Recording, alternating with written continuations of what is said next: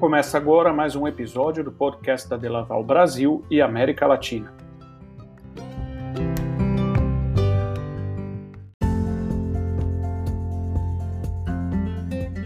A Delaval foi fundada há mais de 130 anos e é líder mundial em equipamentos e soluções de ordenha para produtores de leite, o que possibilita a produção sustentável de alimentos, garantindo a qualidade do leite e a saúde animal.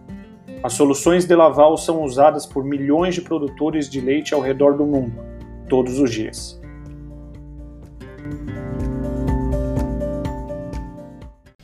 Bom dia pessoal, aqui é Márcio Gato da Delaval.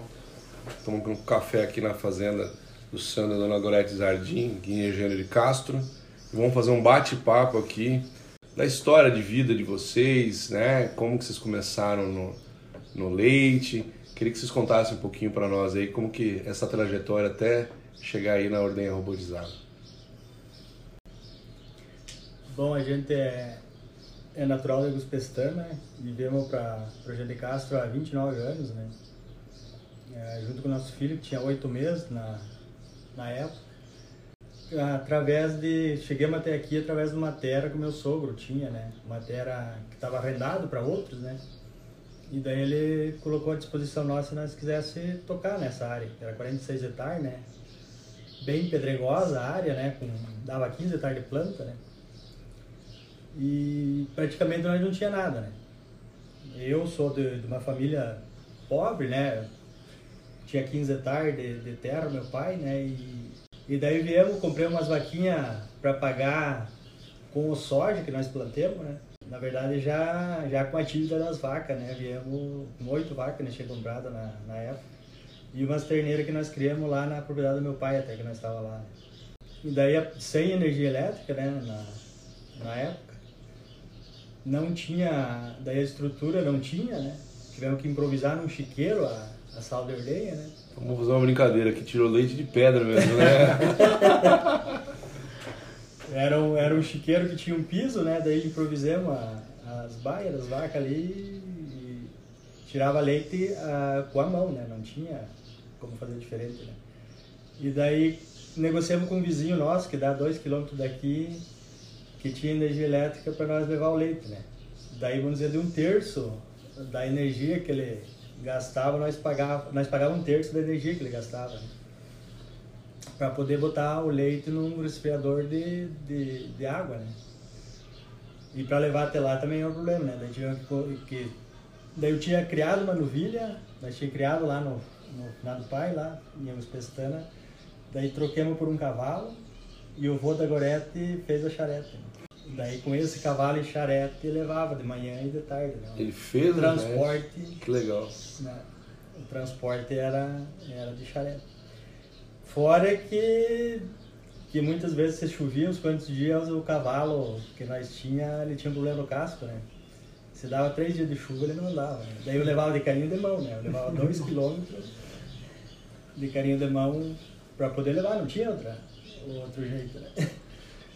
E, e assim que melhorou, que começou a melhorar de assistência técnica, né? Mais mais focada no produtor, né? Ela se instalou em Augusto Pestana e, e daí começou a direcionar a assistência técnica, né? Daí nós entramos, daí eu acho que depois de, de pouco tempo já conseguimos financiar a energia elétrica, né? Para pagar com leite, né? E daí que deu o pulo do gato, vamos dizer, na, nessa parte, né?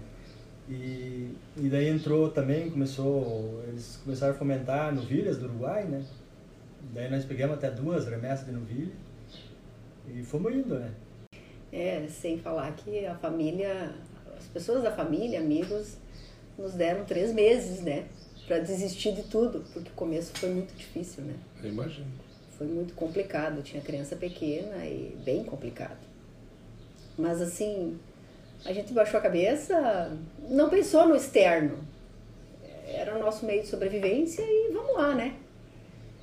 E a gente veio vindo e foi crescendo, o filho foi estudar fora, mas sempre quis voltar, né? Uh, a gente deu a oportunidade dele de fazer uma faculdade, ele não quis, ele fez um técnico, fez curso de nutrição, porque ele sempre quis voltar. acabou voltando, voltando para casa e ele tinha assim o sonho dele quando voltou da escola sempre foi, ah, quero chegar sem vacas, quero chegar sem vacas. E eu dizia, nossa, Guilherme, mas é bastante sem vacas, porque tu acaba envolvendo mais pessoas, né, na atividade. Mas acabou que quando nós não tinha 100 vacas, estava fazendo o galpão para compost, né? E daí começou nossos problemas, porque uh, a gente tem, acho que 27 para 28 anos de genética já, as vacas produzem, não, é, não era um problema. Na verdade era bom, mas aí começou a envolver pessoas, porque compost, conforto, produção, né? Dieta balanceada, produção. Aí duas ordenhas já não deu mais, né? Começaram. Era muito leite, né? As vacas estavam pedindo, né? Estavam pedindo, estavam pedindo. E aí a gente acabou fazendo três ordenhas. E daí que acabou levando ao robô, né? E hoje, dona Gorete, quantas vacas vocês têm em lactação? Qual que é o tamanho do rebanho total hoje da propriedade? Das, as oito vaquinhas viraram em quantas hoje? Hoje nós estamos com 112 em lactação, né? Aí tem vaca seca, tem pré-parto. Estão chegando, acredito que vamos chegar no limite do robô, né?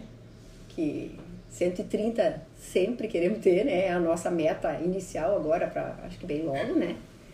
E sempre tendo vaca seca rodando aí. Mas entre tudo, bezerro, tudo dá 282 cabeças. É, tem 105 entre terneiro e novilhas, né? Logo no, no começo comprou animais. Depois dessas levas, são sempre animais próprios ou sempre foram comprando animais? É, daí depois de uns 5, 6 anos ali, nós compramos de dois tampos, né? Dois tampos que parou, daí foi comprado, foi comprado 10 vacas de um, mais 12 de outro tampo, né? Praticamente a mesma genética que nós tinha, né? Da, daí é uma sequência, né, de 27 anos, vamos dizer. Da mesma genética. E ainda contando um pouquinho de, de, antes, né? Nós passamos todo o processo ali da, da, das pastagens, né? Nós somos um dos primeiros que implantou tífito aqui na região, né? Até vendemos muda de grama, né? Daí passamos para o sistema de, de piquete, né? De, de piquete de dia, piquete de noite, né? Até chegar no composto. Daí o composto agora faz cinco anos e meio, né? Que nós temos. É, dá para perceber que a história de vocês é uma história de bastante luta, né? Bastante esforço, né? Até até com sobrevivência que a dona Gorete falou, né? Eu acho que isso é importante. É, a qualidade de vida de vocês mudaram, é, questão de saúde, de terceira ordenha, de vocês estarem ali no dia a dia, no batente, e hoje tem um sistema que você, não que deixe de trabalhar, mas trabalhar de uma forma diferente, mais com a cabeça, não com o físico, né? que, que você fala sobre o Serenolete? É outra vida. É simplesmente outra vida. Porque assim, ó, as três ordenhas tinham aquele horário sempre certinho. Se você não tivesse alguém para fazer, a gente tem que sempre estar tá cobrindo, né? As ordenhas. Então, tem, tem que fazer. Isso, nós tínhamos intervalos de quatro ordenhas, né? Era de 8 em 8 horas, então até que acabava todo o trabalho só de ordenha e limpeza, é, davam quatro horas, né? Aí tu tinha quatro horas para recomeçar. De noite isso, né? Chega um, um, ponto assim que tu não consegue mais dar conta de tudo isso, né? E qualidade de vida, o que é isso? né? Eu não, simplesmente não tinha.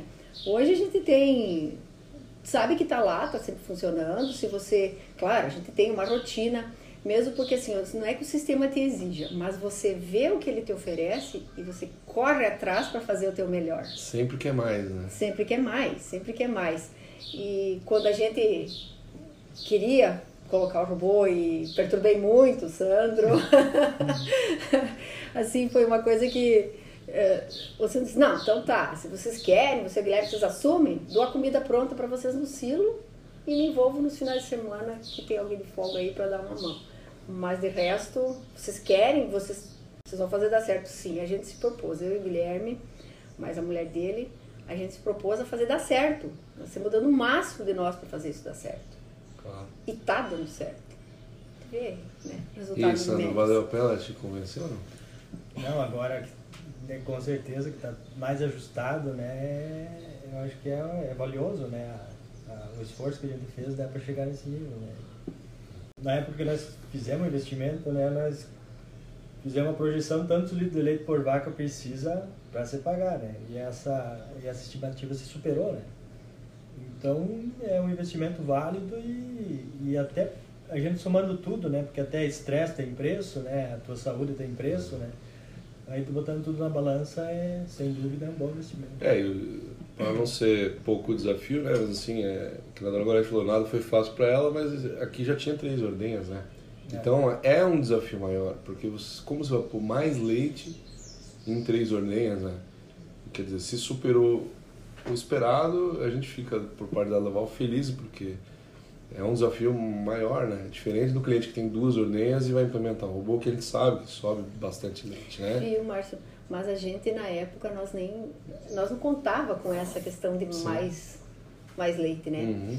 A gente contava com que fosse uma coisa padrão, sempre feito da mesma forma, no mesmo horário, né? Isso seria uma consequência, né? Uhum. Esse mais leite por, por animal, né? Então, imagina a alegria, porque superou muito. Né? É, eu acho que não é só o robô. O, o robô ele foi um meio que proporcionou mais tempo para cuidar dos detalhes que vocês é, tinham pouco tempo para fazer e, e consegue fazer mais caprichado, né? Uma limpeza melhor dos bebedouros, cuidar melhor de uma terneira, de uma novilha. E tudo isso vem junto, né? É com o tempo, né? É. Qualidade dessa, desse serviço do entorno. E, e, tudo isso vem junto, né? Não adianta só ordenhar bem se não tratar direito, se não cuidar da terneira bem, a saúde dos animais, a reprodução. Então, teoricamente, você não vai trabalhar menos, vai trabalhar igual, só que com mais eficiência, penso eu, né? É, nesses todos esses pequenos pontos que vão fazer tirar a produção que está tirando hoje. Hoje, a produtividade por vaca chegou, tá quanto e quanto que você chegar de máximo, aquele pico de produção aqui na fazenda? É, o máximo 47, né? É, 47. A, agora está em 43 agora. Excelente produção, nós estamos entrando no calor, né? É, com 43 litros, isso, antigamente falava, ah, só o pessoal de casa consegue chegar nisso aí, né? E aqui no Rio Grande do Sul eu vejo que tem muita genética de bastante tempo. Faltava um pouco de estrutura de barracões, um, uns anos para cá veio muito barracão, né? E a terceira ordenha, né? Ou agora a possibilidade de uma ordenha robotizada. Porque comida, tem muita comida boa para cá, tinha uma base genética boa, faltava conforto e manejo, né? E isso eu vejo 47 litros, é, não é nem média americana, né? É uma das melhores fazendas americanas. Então nós estamos tirando leite com a, o, o, topo da pirâmide das fazendas do mundo, né? Essa produtividade é ótima. Gonete, o que, que você vê a parte de questão de, de sucessão familiar, né? Dentro da propriedade, como vocês enxergam isso? Vocês começaram o projeto batalhando bastante, tem um filho e uma netinha que também está começando a tomar gosto pelo leite. Como vocês, que vocês enxergam isso como provedores aí da, da propriedade, né? Eu, eu acho que na vida da gente, como acho que de todos os pais, uh, os filhos estão sempre em primeiro lugar.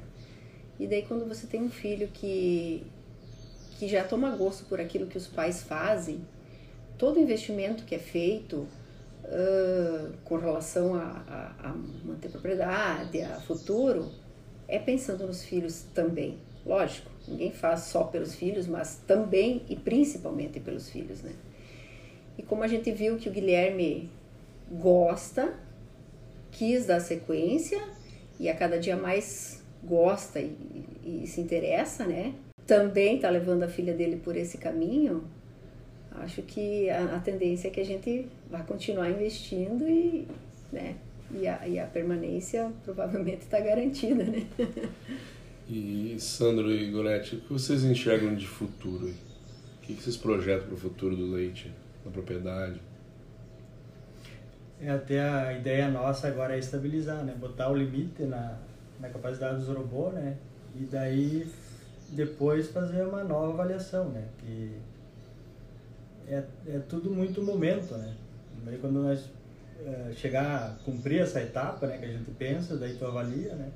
Mas a ideia, até pensando no meu filho, né? É de, de aumentar, né? Até a nossa estrutura física tá, vai tá limitada já, só que ali tá meio complicadinho de aumentar, mas nós já estamos vendo como é que vamos fazer, né? De repente botar mais um robô, né? Mas aí a primeira etapa agora seria limitar né, o que nós temos para depois fazer a avaliação.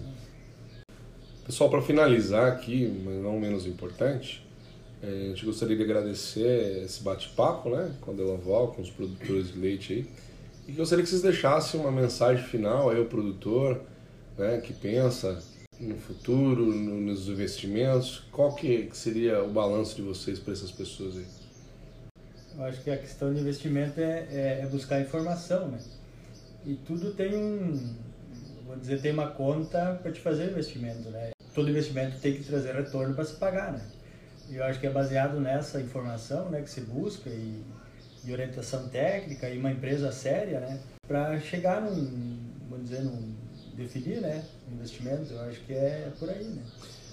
Uma coisa que eu vejo de vocês, que a dona Gorete falou bastante, é a coragem, né, de admitir essa coragem de vocês, no sentido de vamos para frente. Acho que esse recado aí eu também queria complementar, porque eu vejo muito isso na família de vocês. É, é aquele sonho com o pé no chão, né? Persistência, né? foco, fé e muito trabalho. Família. Família.